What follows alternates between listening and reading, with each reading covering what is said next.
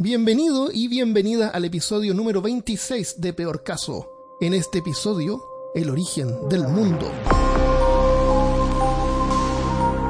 Hablándote desde los lugares más primordiales de Austin, Texas, soy Armando Loyola, tu anfitrión del único podcast que entretiene, educa y perturba al mismo tiempo. Junto a mí esta semana está Cristian Rusinque. A la orden, saludos, buenos días, buenas tardes, buenas noches. Y Malca Negrete. No somos nada. y Carolina Calderón. Al principio todo era nada y después esa nada explotó. Carolina es una amiga mía de mucho tiempo que vive en Chile. Eh, ella es química, entre otras cosas, y, y siempre le interesan los temas científicos, así que le damos la bienvenida a Peor Caso. Muchas gracias, chicos. Y, Los escucho siempre. Qué bueno. Y a Christopher lo despedimos, así que ya no va a estar más. No, a Christopher lo queremos mucho, pero hoy día que estamos grabando, él anda de vacaciones, así que eh, se la se excusó y por eso no está. Esperamos que esté en el próximo episodio. Christopher, él le interesa mucho la parte teológica, entonces yo sabía que él iba a investigar para este episodio algún tema relacionado con el origen del mundo que aparece en la Biblia, que sería el libro del, del Génesis. Pero esa historia del Génesis, nosotros por ser latinoamericanos, donde la mayoría son eh, cristianos, ¿no es cierto? La sabemos de memoria, ¿no es cierto? ¿O no? Básicamente. Sí. ¿Tendríamos Claro. que verla? No creo, ¿no? Mm, no. Yo no la necesito. Pasé como los primeros 11 años de mi vida estudiándola. Bueno, a mí siempre me entretenían las historias. En, bueno, básicamente Dios creó el mundo en siete días, ¿no es cierto? Bueno, el libro del Génesis es, es el primer libro de la Biblia y cuenta cómo Dios creó al mundo y a los hombres. En esta historia, Dios creó todo lo que existe en una semana. Entonces, Alabado sea el Señor. aunque algunos estiman que esa es una alegoría, ¿no es cierto? De todos modos, eh, se refiere a que todo lo que existe fue creado al mismo tiempo y no hace más de 10.000 años, incluyendo los 10.000. fósiles. Ah, ya venían con carbono 14 activados los fósiles.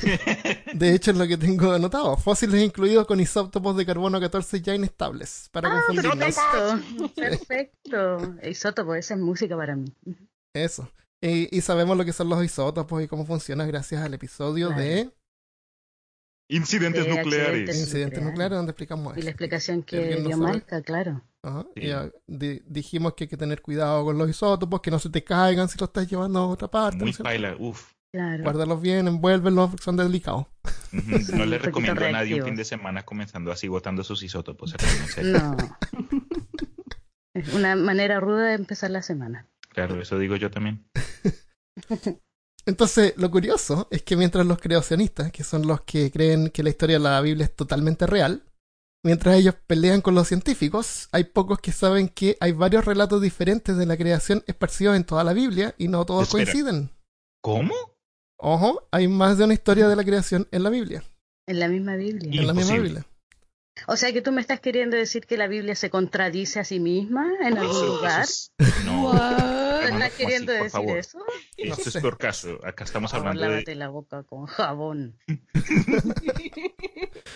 Eh, se contradice, pero no hay ningún problema para los creyentes de la Biblia. En el primer capítulo, en el Génesis, Dios comienza grande en nivel cósmico y luego hace las plantas, los animales y luego culmina con los seres humanos creados en plural, o sea, masculino y femenino.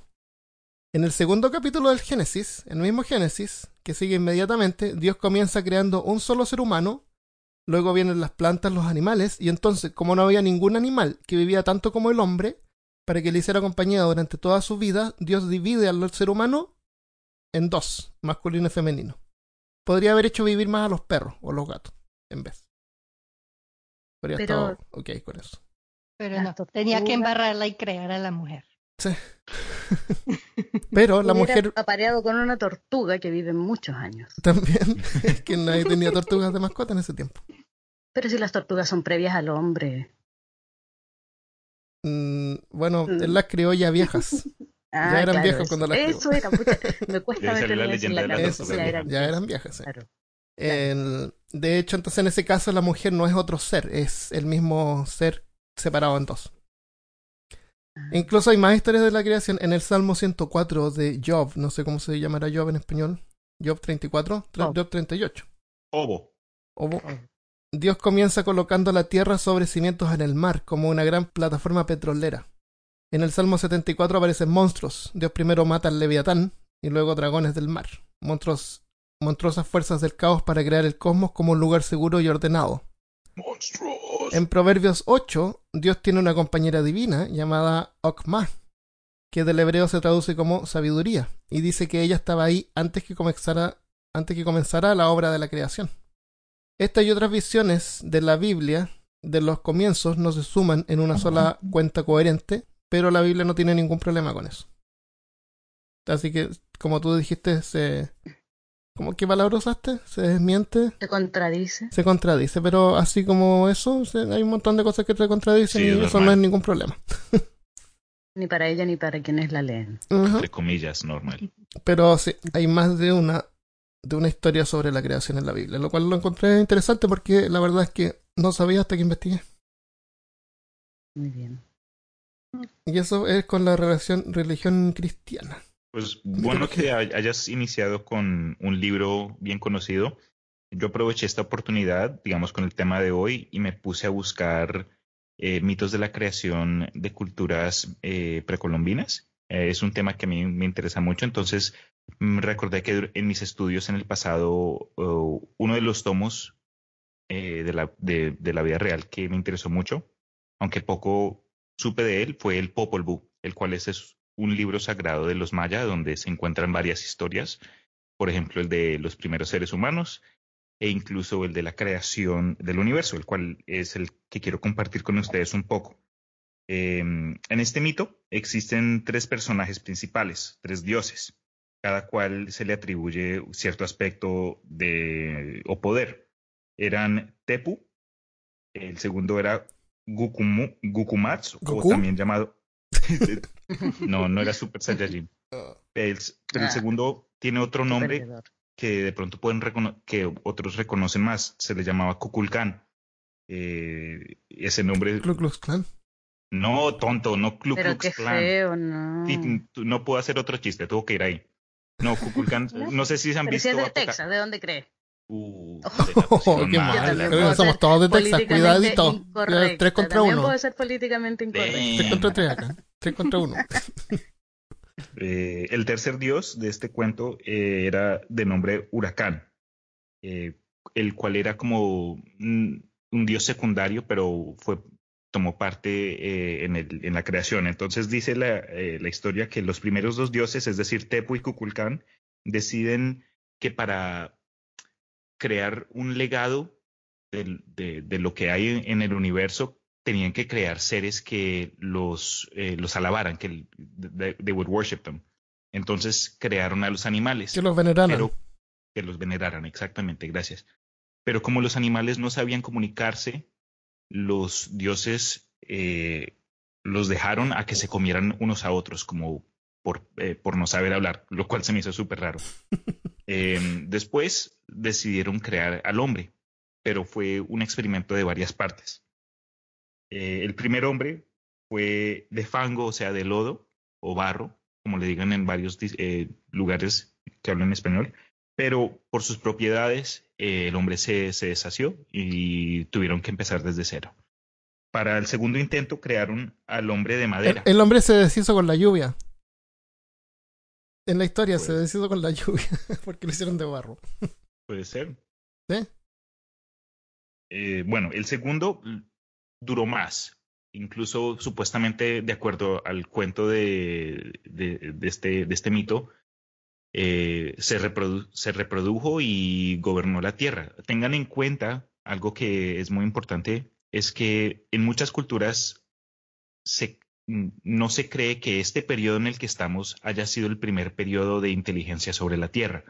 Eh, se, se ha estudiado que en, digamos, culturas europeas, eh, africanas y americanas, tienen varias, varios cuentos de destrucción masiva, digamos, uno, por ejemplo, el del diluvio o por fuego. Entonces, aunque no sea algo que mm, la ciencia mm, eh, haya eh, o tenga, tenga lo suficiente para, para decir que es verdad.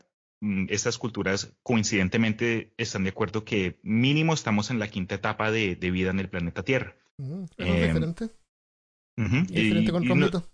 Claro, y me hace, me, me hace pensar mucho porque cuando uno comienza a analizar estas coincidencias, eh, uno, no, no sé, cada cual crea sus propias, eh, creen lo que quiera, ¿no? Pero, en fin, eh, el segundo hombre que fue hecho de madera eh, gobernó la tierra durante una de estas épocas, pero después que los dioses se dieron cuenta que estos hombres no tenían emociones, mandaron un diluvio, como el de la Biblia judeocristiana, y arrasaron con, e- con esos seres. Al tercer intento, Eran republicanos. por eso fue que lo sacaron, por eso fue No que dijeron, no, no, la embarramos, fue madre. Pero no, el último intento fue el hombre que crearon a base de maíz, pero esta vez pidieron la ayuda de otros dioses y demidioses, y de ese entonces sí dijeron que, bueno, este sí es un producto más completo y con él vamos a, ya tenemos lo que queríamos desde un principio.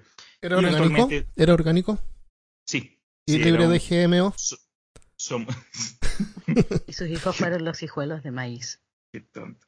O como le dicen en México, elote. Y ese- esa me tocó. Yo, yo pensé que sabía español hasta que me mudé acá a Texas y me tocó Mm. aprender el Tex-Mex y el hablado, digamos, las, el slang más, eh, más centroamericano y, y elote. Es así. Sí, entonces. en fin, ese fue un, un- uno de los mitos de creación que, que me interesó mucho. Y el Popol Vuh, digamos, es. Si, al- si ustedes están interesados en esta clase de información, vale la pena tomar unos momentos para, ¿sabes?, meterte online y revisar, digamos, estos tomos antiguos de cada cultura, ¿sabes? No solo los, los precolombinos, pero digamos, eh, el Torá y cosas así. y Mm. Muy interesante. Vamos a poner el Torah en PDF entonces. Dale. De bueno, de más Yo que leí está. que al final de esa historia dice que los hombres eran muy inteligentes porque se parecían a los dioses y a los dioses no les gustó esto y así que los cegaron para que ya no pudieran ver a los Sí, dioses. sí, muy, Entonces- muy buen punto. Los hombres se deprimieron y los dioses al ver que esto le estaba pasando crearon a la mujer con el fin de que así como los hombres adoraban a los dioses, la mujer adorara al hombre y así él no estuviera triste. Pero ¿Y quién adora a la mujer entonces? Los gatos. La cosa al revés. Oye, pero mm, Diles, Salió el diles. tiro por la culata. sí, salió al revés. Le hubiera salido mejor devolverle la vista. Bueno, yo les traigo la historia nórdica, la de los vikingos.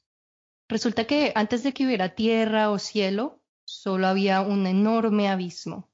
Se llamaba Ginnungagap. Este abismo estaba situado en la mitad de la patria del fuego y de la del hielo. Y estaba um, um, surrounded, ¿cómo se dice? Rodeado de solamente silencio y oscuridad. Resultó que las heladas y las llamas empezaron a arrastrar la una hacia la otra hasta que se encontraron en el abismo. Y cuando el fuego se encontró con el hielo, se empezó a derretir, y de esas aguas nació el primer gigante que se llama Ymir, o Ymir, que era una hermafrodita que se podía reproducir asexualmente, por lo cual empezaron a nacer más gigantes. Holy crap, eso es Attack on Titan, right there, dude. Ese es el cuento de Attack Oye. on Titan. Fue madre. Eso Oye, igual tiene, final. tiene como un, un atisbo de realidad. Ah, no de realidad, pero tiene que ver con la explicación científica del origen de la vida en el planeta o en cualquier otro planeta. Así que de eso voy a hablar después yo. Pero igual le salió interesante. Sí. Sí, me, me captaste. Procede. Luego del hielo que se está derritiendo, también emergió Adumbla, que era una vaca, que se alimentaba de la sal que estaba en el hielo. Y entonces ella lamía el hielo y se alimentaba de la sal. Y al sí mismo Aimi- Ymir, o Aimir, bueno, digamos Ymir, se empezó a alimentar de la leche que producía la vaca.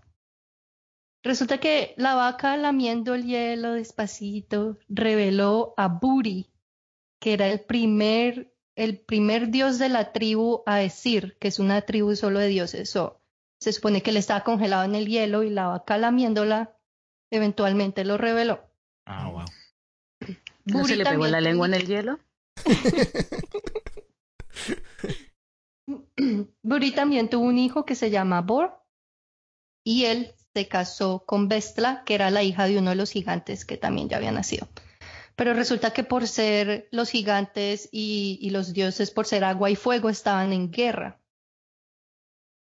Entonces, cuando Bor se casó con Vestla, tuvieron tres hijos, que eran mitad dios, mitad gigante, que este es uno bien famoso que se llama Odin, que Mm. significa espíritu.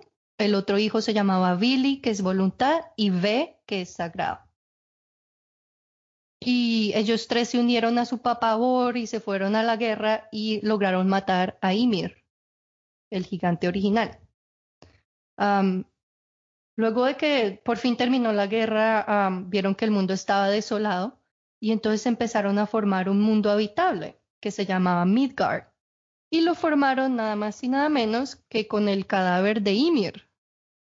Entonces transformaron su sangre en los océanos, su piel y los músculos en la tierra, el cabello se volvió la vegetación, el cerebro se volvió las nubes y el cráneo se volvió el cielo.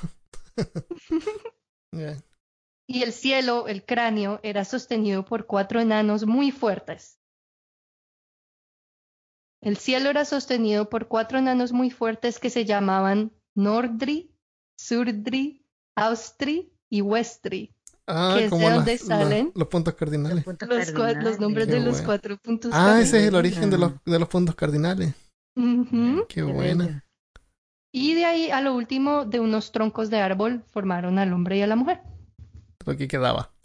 De lo que sobró. Ya hagamos algo con esto que sobra acá porque no queremos más desperdicios. Hay que, Hacer una especie de lagarto o algo lo que salga. Claro. lo que salga. Maximicemos los recursos, tenemos esto, vamos a ocuparlo. Qué buena. Oye, interesante, ¿eh? me gustó. Me Yo gustó otro- la, la mitología nórdica. Sí. Es como más completa que cualquier otra cosa que haya leído. sí, es como, es una, es una escrita enorme y eso tiene niveles y de todo. Sí, es que sí, el sí. invierno allá son súper largos, entonces como no tienen nada que hacer. la Oh. creatividad. claro. Tan extenso que los caballeros del zodiaco hicieron toda una temporada de eso. Uf, los caballeros. Me acabas de apuntar el corazón ahí mismo. No. Caballeros del Ajiaco. No sé, show enorme. Bueno, Hablando de, de, de otros mitos, más, más- hablemos mal- más culturas. Eh, el- este, nosotros tenemos el beneficio de vivir en un mundo totalmente diverso, con gente de toda clase, colores y sabores. Entonces, quiero compartir a- con ustedes de pronto un poco más también de. Tengo que empezar a probar más gente.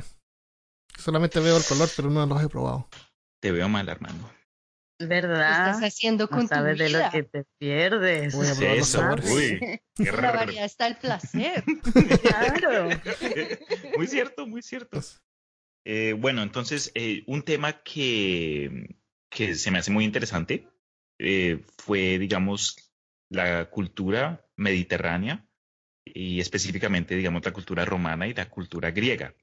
Como muchos saben, los romanos eventualmente vencieron a los griegos y apropiaron muchas de sus creencias y sus estudios, dado que fueron una, una fuerza muy importante para su época en esa área del mundo pero como muchas creencias y mitos politeístas, uno puede encontrar, digamos, ciertos patrones que, que ya puede, digamos, esperar de, de cualquier otra clase de explicación acerca de las creencias eh, de cómo funciona el universo.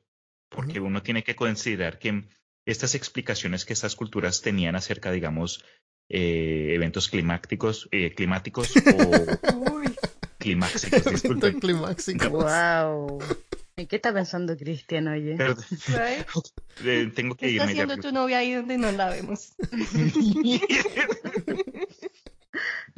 Eh, bueno, no, van a hacer mala fama. En fin, muchas de, la- de esas explicaciones salían de lo que ellos mismos podían entender o lo que podían asociar. Entonces, digamos, creo que esto lo comentamos varias, mes- varias veces en distintos otros, eh, en distintas conversaciones, pero creo que fue Armando que dijo algo como que, digamos, cae un rayo y mata al, al, señor granjero que tiene ahí sus cabritas. Entonces, ah, es que no les dimos una ofrenda el mes pasado, entonces los dioses están bravos. Les, les dan personalidades humanas, los que lo hacen más fáciles de, entender con nuestra capacidad cerebral. Pero, correcto. Eh, pero bueno, al grano, a lo que querían escuchar nuestros oyentes. Eh, el mito de la creación griega inicia con, con el vacío básicamente al principio de todo solo existía caos, caos y vacío. De ahí nació la gran diosa de la fertilidad y de la vida, Gaia. Y Gaia era tan fértil que cuando nació o se creó, eh, dio a luz a dos hijos sin ayuda de ningún hombre. Ella es una mujer independiente y no necesita a alguien que, que la empremie. Pero dio a luz a Urano, el dios del cielo, y a Pontus, el dios del mar. Urano y su propia madre Gaia, esto fue al estilo Juego de Tronos, entonces, sabes, fue común, pero ellos tuvieron varios hijos. Los primeros, el propio papá Urano los consideraba monstruos y los eh, encerró en el reino de Tártaros, que fue como lo que los judeocristianos pueden considerar como el infierno. Eh, Urano y Gaia tuvieron más hijos, y uno de estos fue Crono. Y Crono en sí fue el dios de esta generación que, con, eh, que logró herir a su padre, le cortó los genitales y lo hirió de tal forma que Crono fue al inframundo, liberó a sus hermanos y aprovechó toda esta confusión y problemas y se hizo a sí mismo como el rey, eh, el dios supremo. Mm. Eventualmente el Crono eh, se casó con su hermana mayor, como les dije, Juego de Tronos, esto hay incesto para todos, de, de, de todos los niveles. O sea, eh, Juego de Tronos, Cien años de soledad, todos son un moco al lado de la historia. Precisamente, precisamente. Pero Crono, a, Crono le contaron una profecía que lo terminó dejando algo eh, rasgado, especialmente dado los, lo que él mismo había hecho. Le contaron a él que uno de sus propios hijos le iba a arrebatar el poder eventualmente, lo cual lo dejó traumado. Entonces, lo que decidió hacer es comérselos. Ah. Entonces, cada vez eh, que los primeros cinco hijos que tuvo Crono con su esposa slash hermana, eh, eh, Crono se los comió. Hasta que ya hasta el sexto niño, la, la, mamá dijo, no, creo que ya, ya es suficiente, ahora sí voy a... no más. Voy a hacer algo. No más niño a la paella. No más niño a la paella. A este le voy a poner pimienta. un poquito de sriracha. Eso, sriracha. Ah. wasabi. Uf, un wasabito. Niñito envuelto. Un burrito. Oh my god. estamos en serio. Déjate de, hablar de comida. Estamos muertos de hambre. ¿Qué ha pasado en peor caso? No, pero sí, eh, el sexto niño. Es que no nos mandan, no nos mandan dinero, no nos compran los productos que tenemos en la tienda. y no ah, podemos comprar comida. Todo es tu culpa, querido oyente, todo es tu culpa.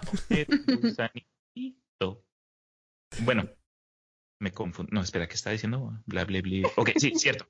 Eh, entonces, para el sexto niño, la mamá o esposa de Crono tuvo a Zeus y con la ayuda de la mamá de Crono, eh, Gaia, lo escondieron. Escondieron a Zeus hasta que él creció y se volvió, sabes, un, un ser poderoso que ya sabía controlar sus poderes y, Zeus supo que solo no podía.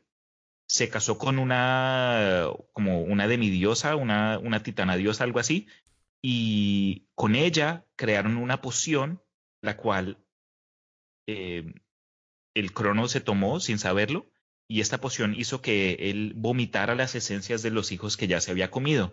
Entonces, de esa forma liberaron a, digamos, a Poseidón, Ares, eh, los nombres no Aquaman. Todavía no los digería. Todavía no los digería, había pasado tanto tiempo y seguían ahí dentro. Es que tiempo de dioses, un segundo son 10.000 años. qué paila. Pero bueno, los vomitó, entonces ya tenían un equipo, pues se volvieron los super amigos, pero todavía necesitaban paciente. Sí, todos ahí, por favor. Saben lo que hemos visto. Le gusta mucho Taco Bell, por favor. Ah, pero entonces Zeus fue al inframundo porque tengan en cuenta que cuando Crono liberó a sus hermanos que habían sido enjaulados. Este man no, les gustaba porque también eran monstruos, eran como cíclopes y una serie de gigantes con 100 cabezas. Y, los, y cuando tomó el trono de Urano, los encerró otra vez. Entonces Zeus, tratando de encontrar más aliados, hizo lo que hizo su papá, fue al inframundo, liberó a sus tíos, dijo, oiga, vamos, subamos y, y sacamos... Hacemos la vuelta a este man. eh, pero básicamente fue lo que hicieron. Entonces sacaron, eh, crearon una base en Monte Olimpo y los cíclopes, agradecidos de que los habían liberado, que les otorgaron ciertos artefactos legendarios a, a los tres hermanos mayores. A Hades le dieron el yelmo de invisibilidad, a Zeus le dieron el, el, el relámpago maestro, Ujú. eso, y a Poseidón le dieron el, el tridente. Tridente. Y bueno, entonces fue un- una guerra de como de 12 años entre los nuevos dioses y los dioses antiguos, y disculpa, los titanes, y Zeus eh, terminó matando a Crono, y después fue la edad de los dioses de Grecia, como los conocemos. Entonces ahí salen, comienzan a cogerse unos a otros y salen eh, demis y otras especies. ¿Cogerse como colombiano o cogerse como en el España, por ejemplo? Como el resto del mundo que no sea Chile. Claro. Sí, porque Ah, No, y España tampoco. sabe.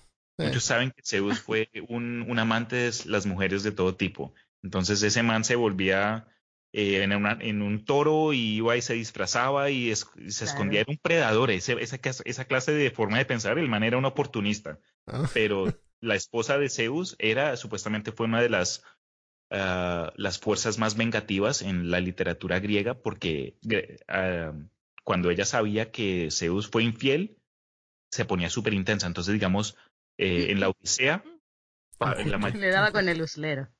eh, diga, Hércules fue víctima de, de, la, de la ira de, de la esposa de Zeus, creo que se llamaba Hera, y muchos Hera, otros personajes eh, también sufrieron a, a- por el rencor de esta mujer, ¿saben? Ese dicho, ¿cómo es que es?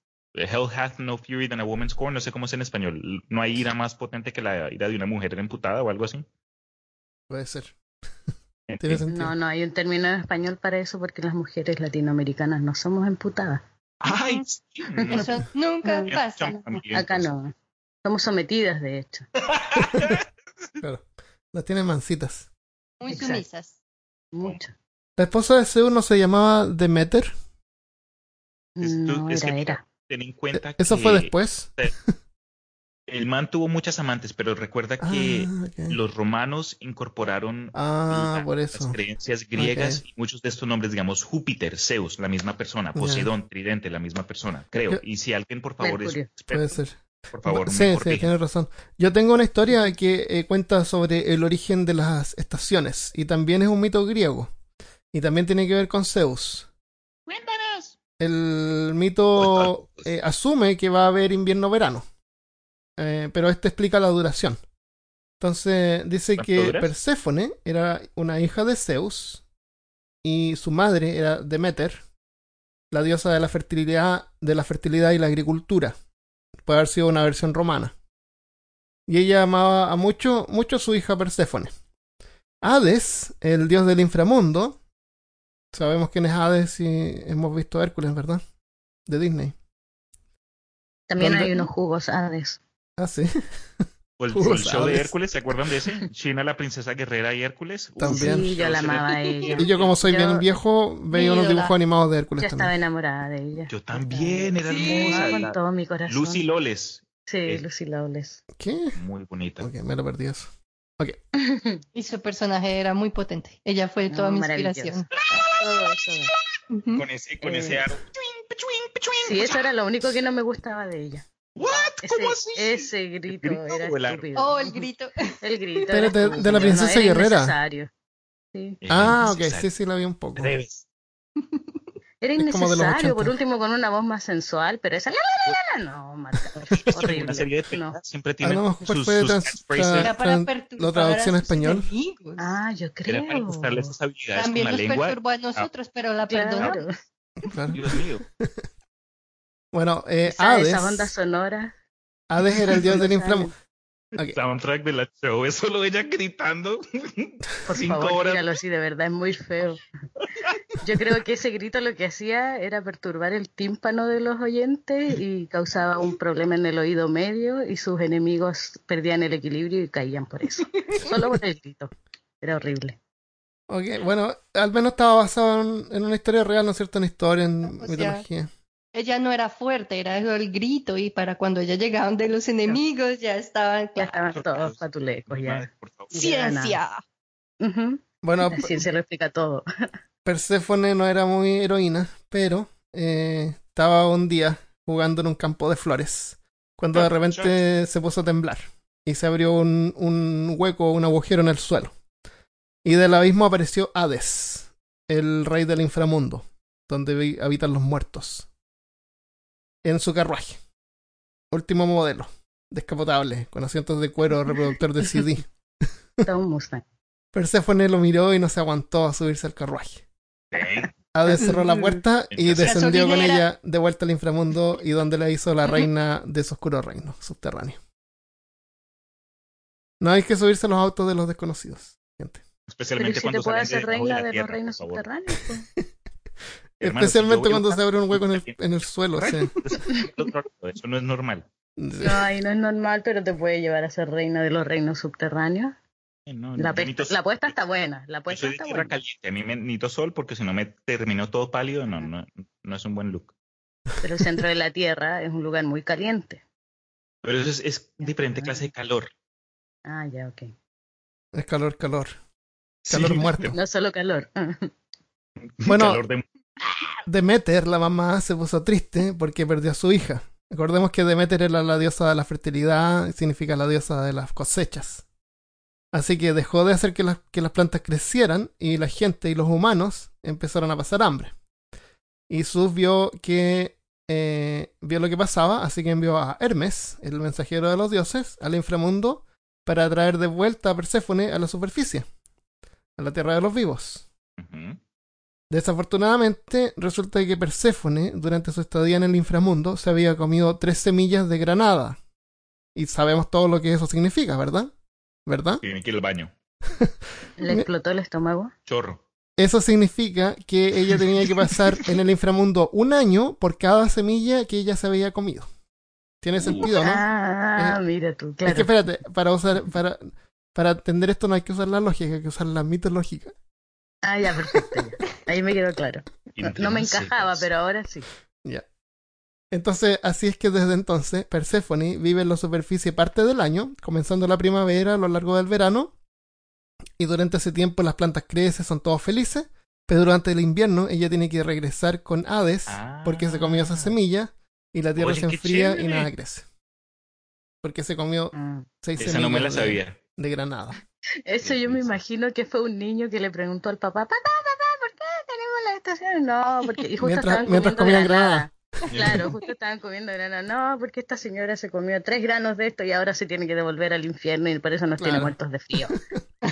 Ah, digo, razón. pero ¿por qué? Ándate a tu Claro. cuarto. Anda a dormir, no, no tenés Claro. nada que hacer. Ahí, ahí, eso es, eso es. Eso es. el mismo que inventó la teoría de las flores y las abejas. Oh Claro. God. Claro. El otro día el niñito le preguntó. Eso. E- ese mito Bueno. no explica eh, más bien la creación del mundo, pero sí la, la razón por las estaciones. Igual es importante. Muy buena. Me gustó. Eh, ¿Tienes, Malca, tu otro mito de creación del mundo? Porque yo tengo otro que también explica la, el origen de las estaciones. Ah, Ah, sí, de la creación del mundo tengo varios bien corticos solamente por dar, porque todos los que tengo en ese momento son mitos religiosos y un el común denominador en estos es el creacionismo. Y Ah. también de que ellos no, ah, su concepción del universo no existía. Para ellos el universo era simplemente la Tierra y era reducido a eso. Un poco relacionados con la Biblia, tengo el del Islam, que es el que está basado en el Corán, que es una recopilación de revelaciones escritas por Mahoma. Después de que él murió, sus seguidores recopilaron todo lo que la- todas las revelaciones que él había tenido y las que les había contado, y de ahí formaron el, el Corán, en el que principalmente dice que Alá es el creador y que antes de que la creación existiera, el universo era una nube de humo, y que de ese humo fue que se crearon las galaxias y los planetas, y que los seres vivos del planeta Tierra fueron creados con agua en el cielo y que luego de que ellos la embarraron ahí con Dios, digo con Alá, fue que los expulsó a la tierra y los mandó para afuera. Y también tengo el de los gnósticos, que es, es, basado en la Biblia, pero es con una interpretación completamente diferente a la de los cristianos. Ellos dicen, o sea, ellos leen la Biblia y lo que ven es a un Dios creador que era un inepto y que era perverso, e ignorante y que seguía cometiendo errores y que según él los corregía, pero que no sabía lo que estaba haciendo, en pocas palabras. Pero eso es muy cristiano. Porque se supone que nosotros estamos creados a, imagen y semejanza de Dios. Entonces Dios se parece mucho, mucho al de los cristianos. Interesante. eso, eso iba a decir Next, que ellos creen que el universo está hecho a la imagen y semejanza de Dios por lo que es tan imperfecto y porque tiene tantas falencias. Ah, y, y, ellos también creen que ese Dios es, es imperfecto porque él necesitaba descansar. Ellos dicen, un ser perfecto no va a estar cansado. Como algo muy es muy buen argumento. Sí. ¿Por qué necesita descansar el séptimo día? Si es tan poderoso. exacto. Entonces ellos ven esa Biblia y la, o sea, leen lo mismo con una interpretación de un giro de 90 grados. Claro. Algo completamente opuesto y entonces ellos creen que, que Dios sí creó la historia de la Biblia, ¿no? Que él creó el universo con la ayuda de los ángeles y, y todo eso, pero que pues que él es un estúpido. Oye, interesante, eso me recuerda mucho a un tema que, que ciertos grupos eh, tratan de usar para explicar que de pronto el, Dios, para los que lo creen, es como tú dices, un ser que no es todopoderoso y es más, es algo imperfecto, eh, con el hecho de que el man o el ser en sí tiene como una obsesión de evitar de que otra gente adore a otras interpretaciones de, de lo que otras culturas puedan pensar que es un Dios. Es básicamente un ser muy celoso. Es muy celoso. Dicen que eso es algo muy humano. Y desde ahí como que comienza a salir la conversación de que estamos nosotros tratando de proyectar nuestras propias eh, nuestras propias cosas, eh, lo que es ser humano en un ser que, no lo es. Sí, es, es, una conversación bien Y para los gnósticos es al revés. Para ellos son, ah, mira, este Dios tan, como dicen ustedes, fome, por eso es que nosotros somos así. y somos creados a su ah, No sé nada, a mi Dios me hizo así. Yo, a mi Dios me hizo así, no voy a cambiar. ese era, ese era el, resumen de los gnósticos. los mormones, ellos piensan, ellos también tienen su propio libro, ellos piensan que la tierra es como un hogar temporal que es parte del plan de salvación de Dios para que sus hijos puedan tener un cuerpo físico y vivir una vida de prueba. Entonces, si, si pasan, se salvan, si no, no.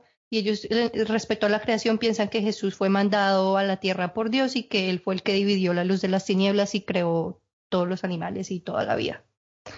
también encontré unos, encontré dos que tienen que ver con seres extraterrestres. Uno son, es una religión que se llaman los raelianos y ellos creen que somos la creación de una civilización extraterrestre que es mucho más avanzada que nosotros y que es llamada los Elohim, ah, que significa aquellos que vinieron del cielo. Y ellos creen que nosotros fuimos creados con ingeniería genética hace 25 mil años. Ah, hace 25 mil años. Una fecha así exacta, 25 mil. no, no es para nada mucho y el otro que tengo así extraterrestre, extraterrestre sorry, es la, teoría de los cienciólogos, que ellos creen que el teta creó MEST. MEST es una abreviación de materia, energía, espacio y tiempo. Y el teta en realidad son los humanos, porque ellos creen que los humanos en realidad somos seres espirituales, que estamos en un cuerpo y que estamos aquí para aprender, por lo que ellos creen en la reencarnación. Entonces ellos creen que cada vida es simplemente un ciclo de aprendizaje en el cual tú vas acumulando información, te mueres y vuelves y que tienes manera de recuperar la información de las vidas pasadas y empezar a acumular más de la nueva que vas a tener. Y entonces ellos dicen que mediante la auditación avanzada, cada, cada tétano, cada persona descubre cómo fue que se creó el MEST.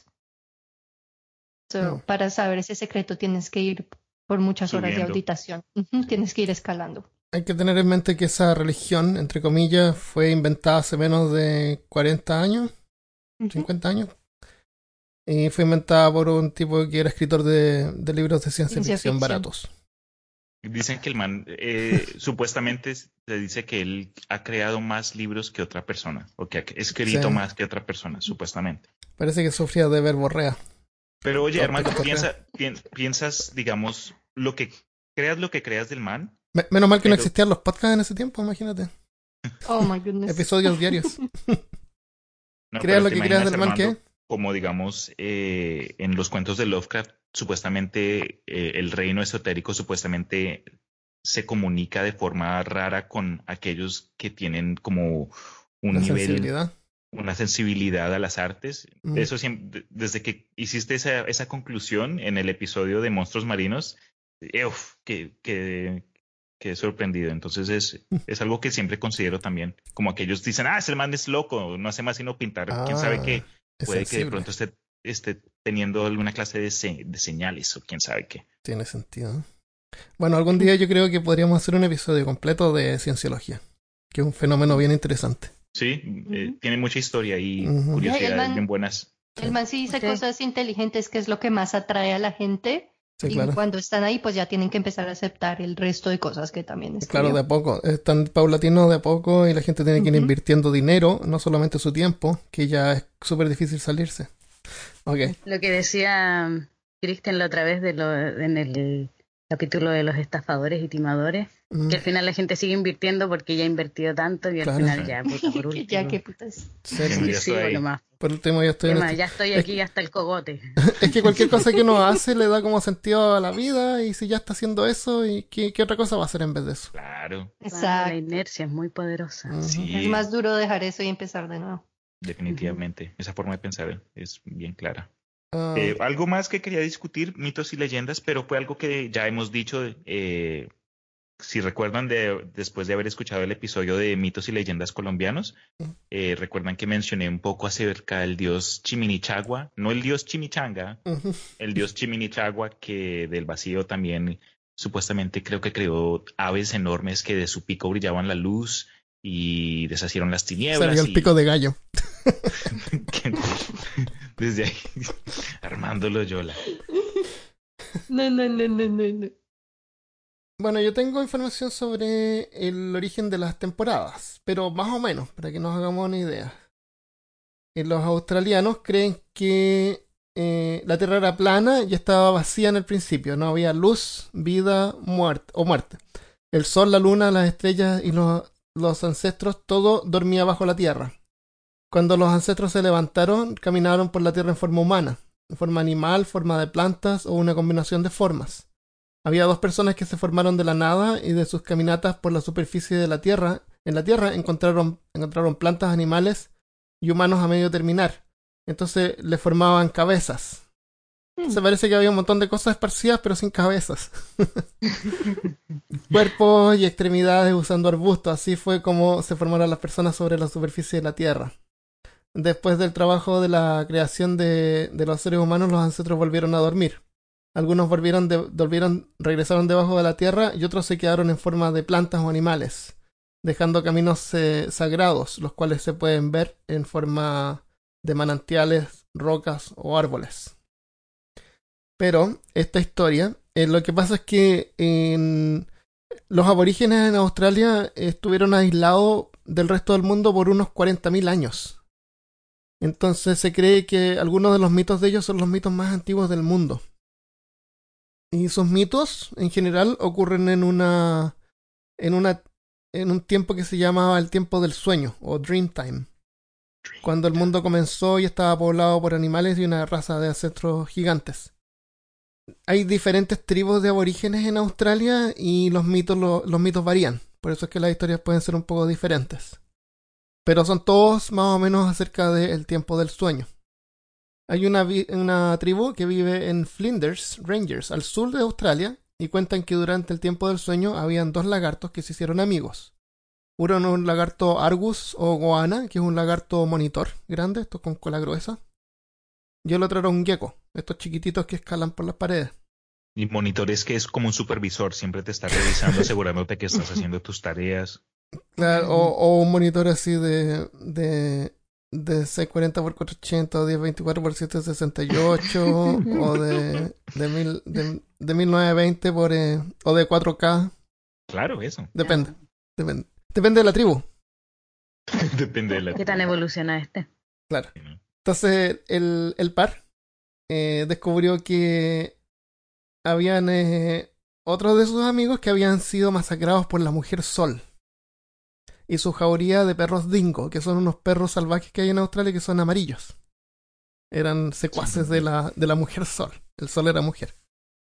Entonces, furioso con la mujer sol, el lagarto cubana le tiró su boomerang, que es una es un arma eh, australiana que regresa a tu mano. Es como un palito así doblado que tú lo tiras de una forma y se, y se da una vuelta y regresa a tu mano. Entonces le tiró el boomerang y la botó del cielo. Y el sol se desvaneció detrás del horizonte del oeste. Y el mundo quedó en oscuridad. Entonces los dos, los dos lagartos entraron en pánico y trataron de desesperadamente volver a poner el sol en el cielo y restaurar la luz. Así que Largus tomó otro boomerang y lo tiró hacia el oeste por donde había desaparecido el sol, a tratar de ver si le pegaba de vuelta a la mujer sol para que volviera al cielo. En- Pero no funcionaba. Así que se pusieron a tirar boomerang pero para todas partes, esperando a ver si recuperaban el sol. Al final al lagarto Argus le quedaba un solo boomerang. Y en vez de tirarlo hacia el oeste, lo tiró al este, en la dirección opuesta de donde había desaparecido el sol. Y esta vez el sol regresó. ¡Yay! Le pegó por el otro lado. Claro, lo tiró por el otro lado. Y salió el sol por el otro lado. Final Entonces, Eso era De- todo lo que Disney. el sol quería que le dieran por el otro lado. Ah, Dame por el otro lado. es la diversidad, siempre ha existido, está Claro. bien. sí. estaba adelant- la mujer sol estaba adelantada a su tiempo. Entonces, desde el sol, desde ese entonces, sol. el sol se sigue repitiendo el mismo patrón, desaparece por el oeste y aparece por el este. Ya hay varios mitos en el mundo donde algo pasa y por mitos, por razones que no se explican, lo mismo se sigue repitiendo, siempre. En, Egi- Ah. en Egipto tienen algo similar con la con el, el trastorno del día y el, el sistema de 24 horas que uno de los escarabajos de, de Popó, esos, que el sol sube y baja con, Ujú, con, con un dios, el Ra, lo que es. claro. Es, es como una- un ciclo. Un ciclo. Explica exacto, como el ciclo.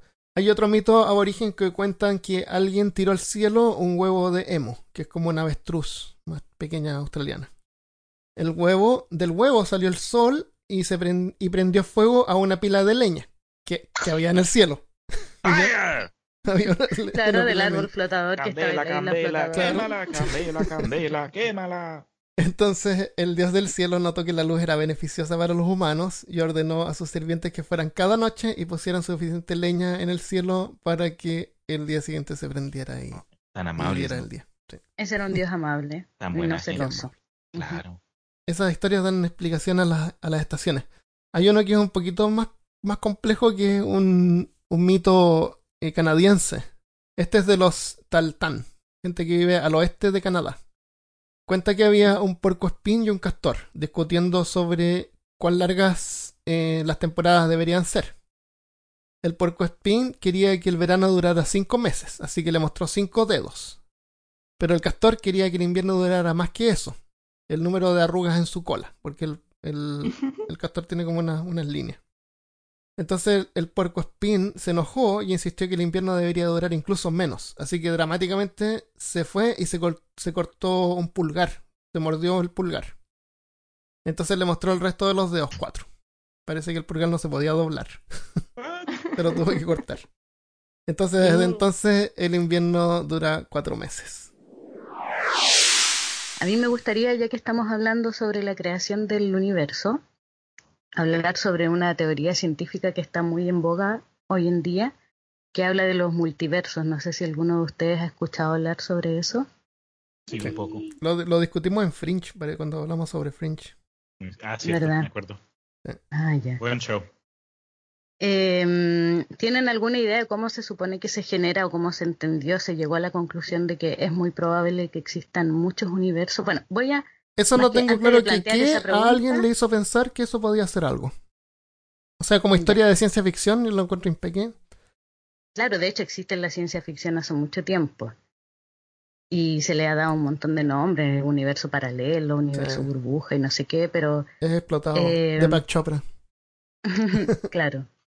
Eh, pero sí, eh, hoy en día se toma como una teoría científica real. Hay científicos reales que están estudiando este tema y, se están invirtiendo dólares en, a este respecto. Hay estaciones espaciales que están tomando datos para seguir recopilando información respecto a esta teoría. Es bien importante, es bien interesante. Bueno, eh, les cuento, pues multiverso es un término usado para definir el conjunto de los múltiples universos existentes según la hipótesis que afirma que existen universos diferentes del nuestro propio.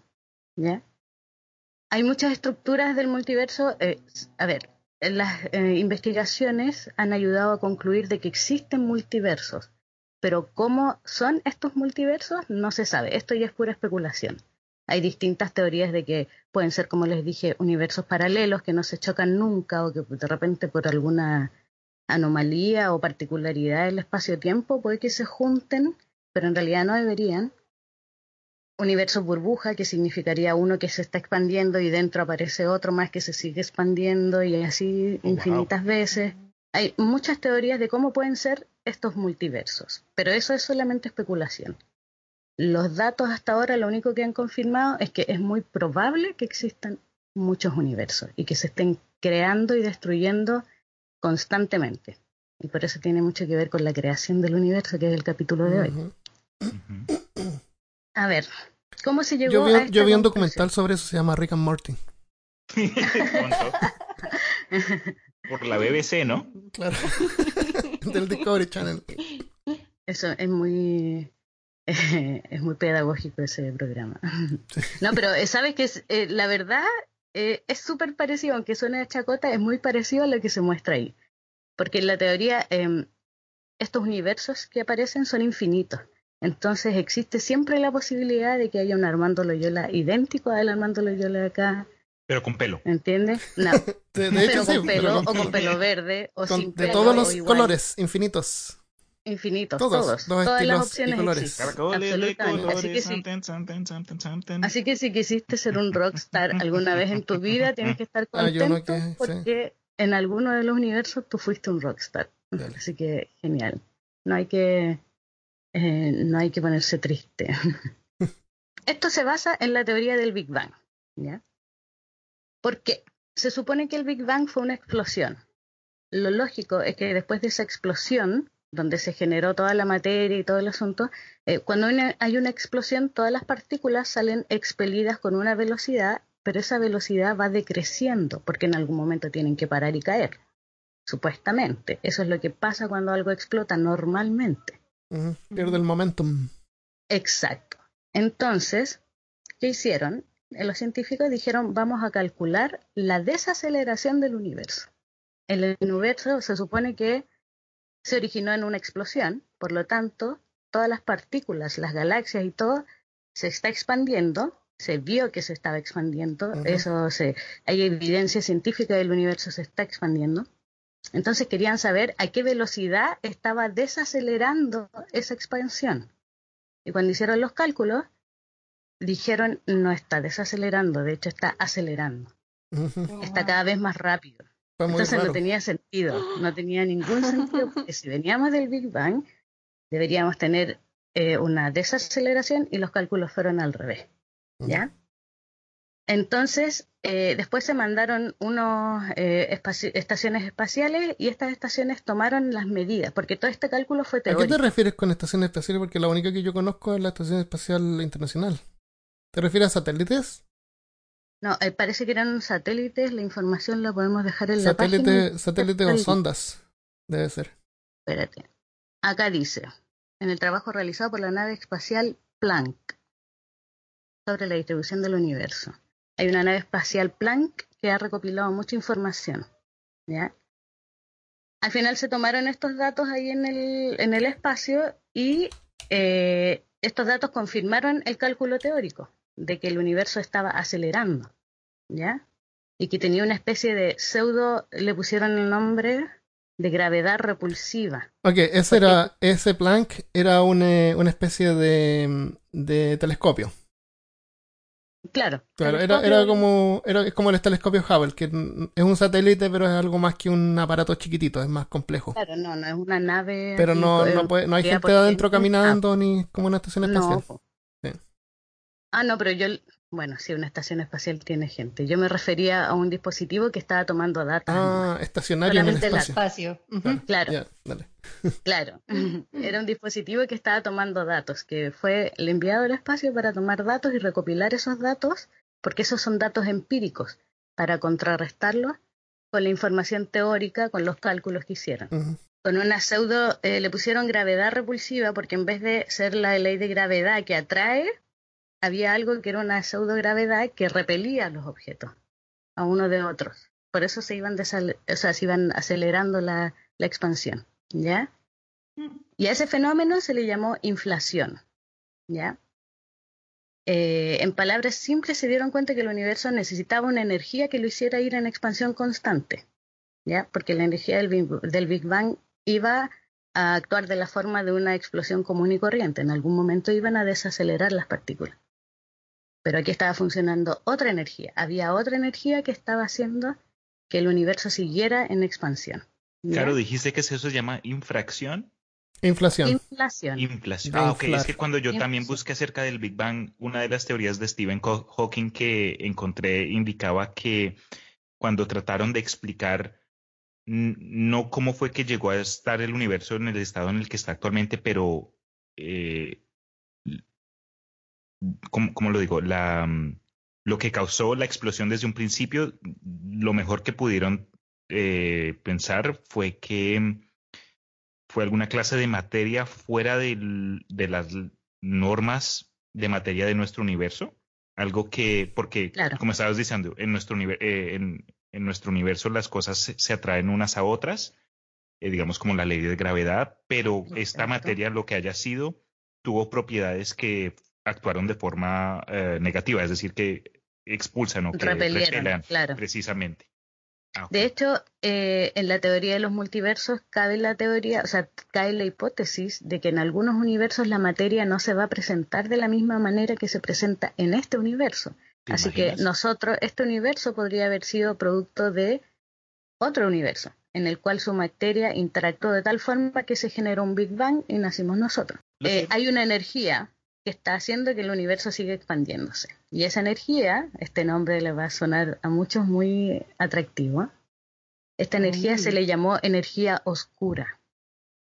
Pero no porque sea misteriosa, porque Porque era muy dark. el lado oscuro de la fuerza, ni que sea Porque los gótica. papás no lo Es entendían. porque no sabían de dónde venía. Era así de simple. Es De energía oscura. oscurantismo. ¿De ¿Qué Claro. significa desconocido? Desconocido, Porque exacto. no se ve, por eso oscuridad es desconocido. Ujú. Pregúntale a mi dedo Entonces- chico del pie. Ya. Y haciendo cálculos para saber cuánto era la cantidad de energía que era la que estaba haciendo que el universo se moviera así de rápido, hicieron el cálculo y salió un número pero extremadamente bajo, bajísimo. La energía oscura es muy muy baja y le estoy hablando más baja que la energía que se libera al prender una llama de un fósforo. Es O sea, muy baja. te refieres que es débil. Es muy débil, así estamos hablando de 0,0028 ceros kilojoules. Es muy, muy débil. Entonces, al ser tan débil la energía que está haciendo que este universo se expanda, una variación muy mínima en la cantidad de energía puede hacer cualquier otra cosa. Puede hacer que este universo explote, aparezca otro universo. Entonces, siendo un número tan bajo de energía, lo más probable es que con pequeñas variaciones iban a aparecer otros universos y se iban a ver otras formas de vida. Interesante. Wow. En, en otro episodio vamos a hacer eh, un episodio sobre el fin del mundo y ahí vamos a, a especular cuáles son las consecuencias que esa teoría podría tener para el fin del mundo. Sí, pues. ahora la información divulgada por esta, por este Planck, por este dispositivo, pongámosle, Estación espacial tripulada. Estación espacial tripulada por, por el señor Spock y toda la otra gente que está ahí, eh, recolectó datos y dice la distribución en el universo, en nuestro universo que estamos viviendo ahora actualmente y estudiando, la distribución de todo lo que hay en este universo.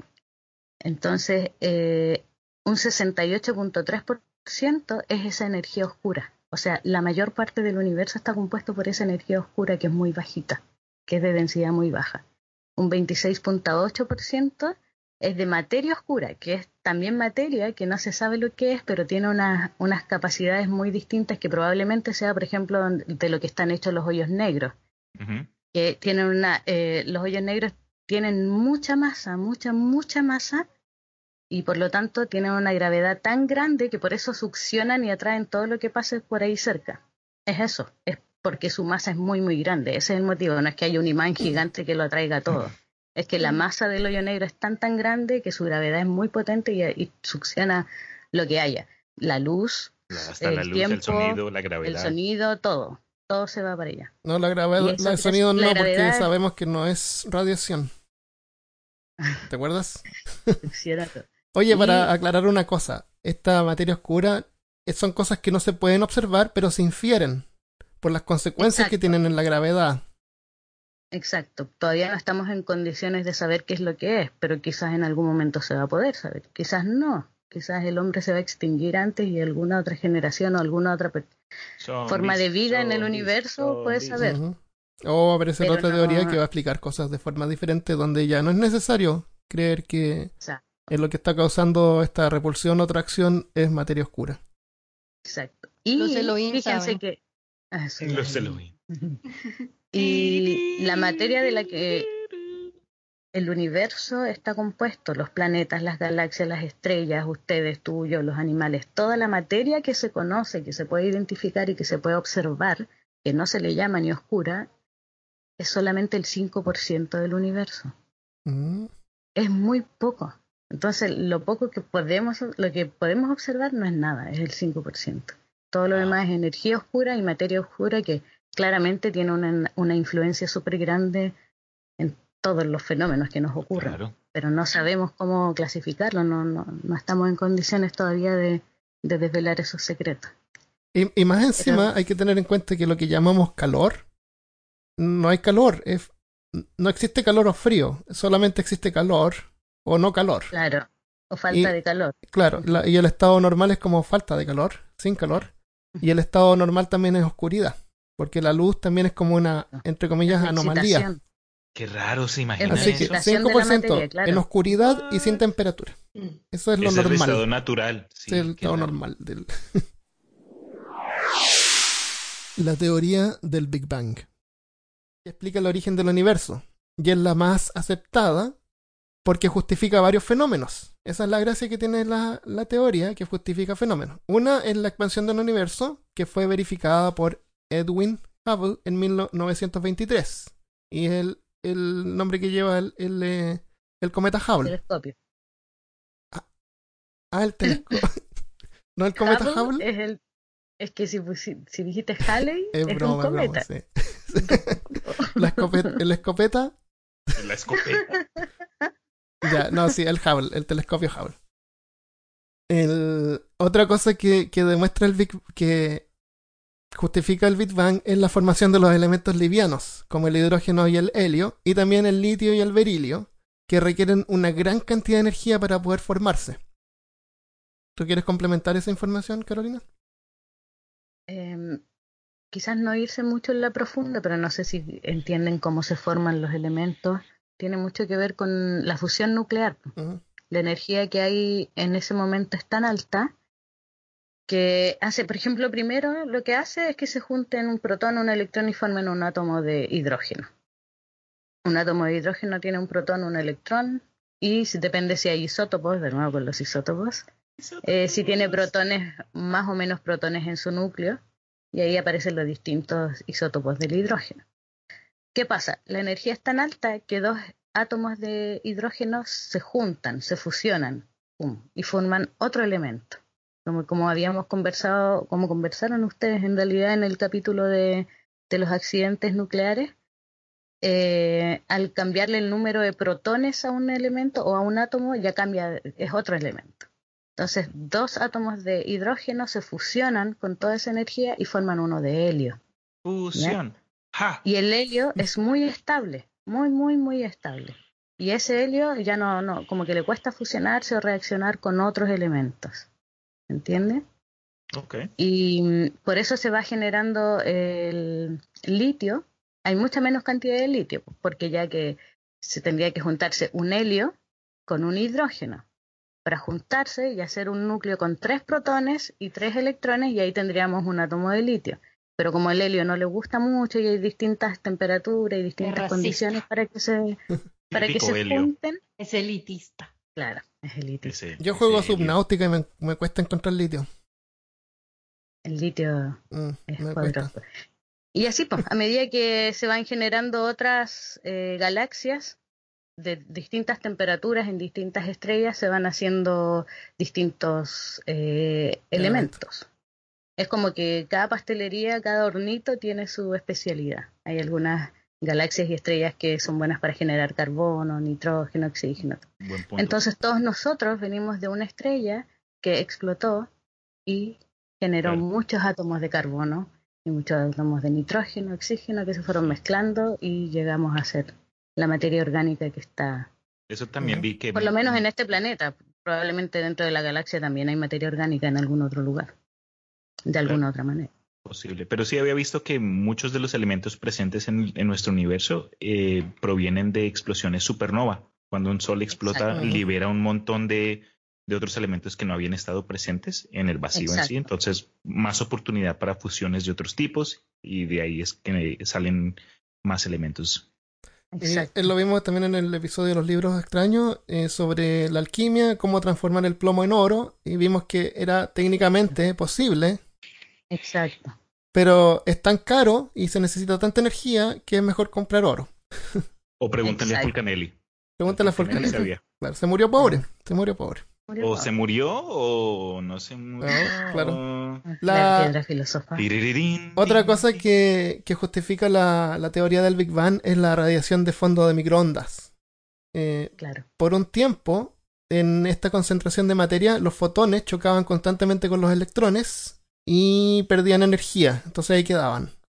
Pero cuando la cuando en este periodo todo se empezó a enfriar lo suficiente para que los protones y los electrones se juntaran en forma en forma, como dijiste tú, estable y formaran el elemento, el elemento hidrógeno.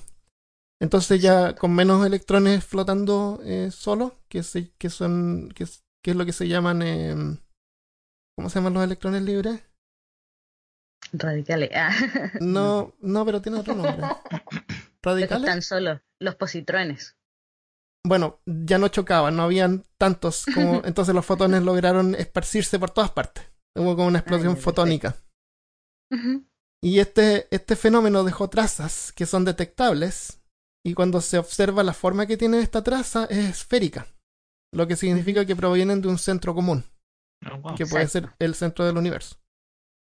Y eso todavía hay reminiscencias de esa, Claro. de esa onda. De hecho, si Es se pudieran apagar, claro, se pudieran apagar los, los focos de luz que tenemos en, en esta galaxia, por ejemplo, se podría ver un, eh, o las estrellas, si las pudiéramos apagar, podríamos ver una especie de luminosidad levemente Oh, wow. roja en el universo y es por esa onda Claro, Y tendría una forma curva. exacta. De cualquier punto de vista que la veamos sería curva, Porque es una esfera. Y lo otro que explica el Big Bang es la, es la estructura de gran escala.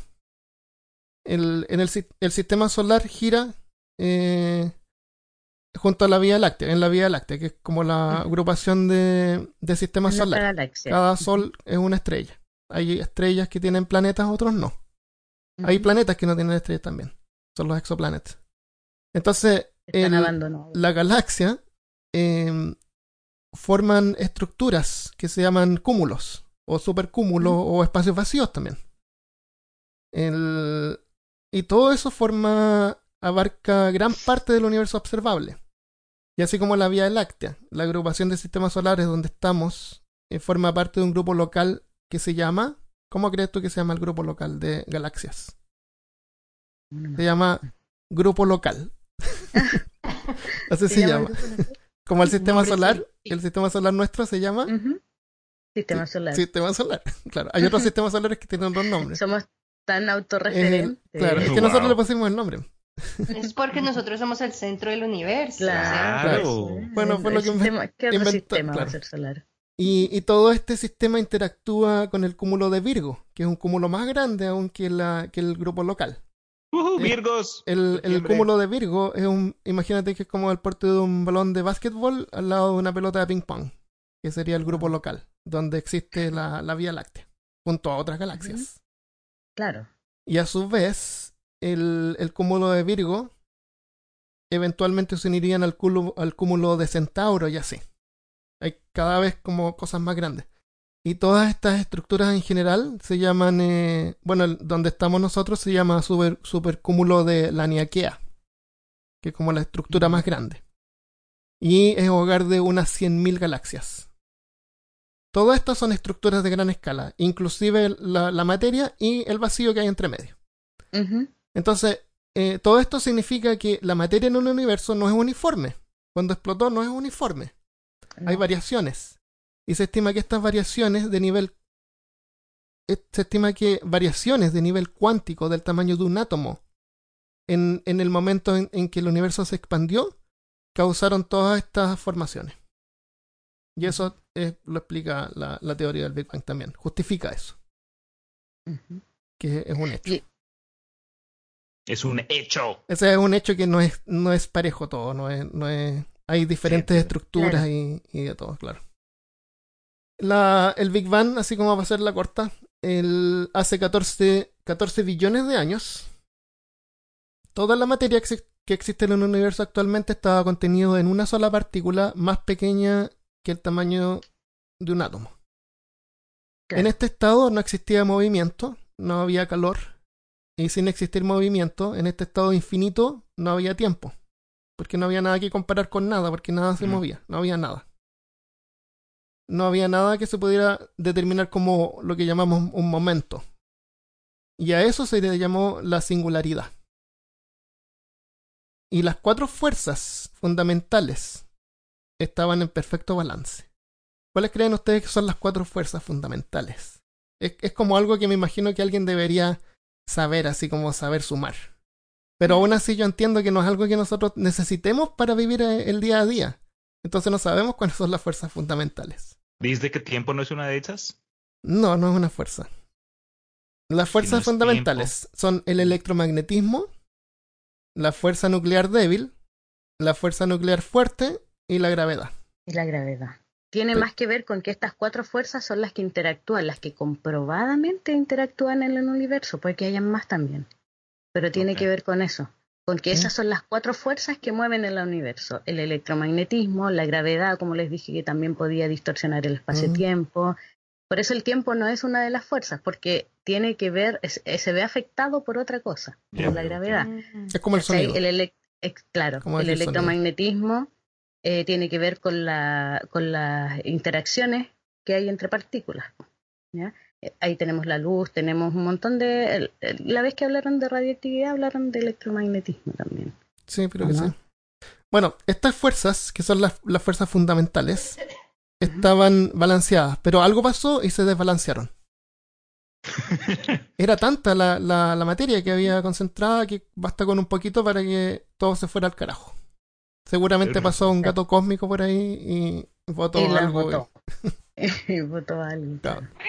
Entonces, eh, todo estalló en una fuerza increíble, se formaron los elementos agrupándose en forma caótica, la gravedad mantuvo algunos juntos formando nubes, y luego materia, galaxias, estrellas, planetas y finalmente la vida.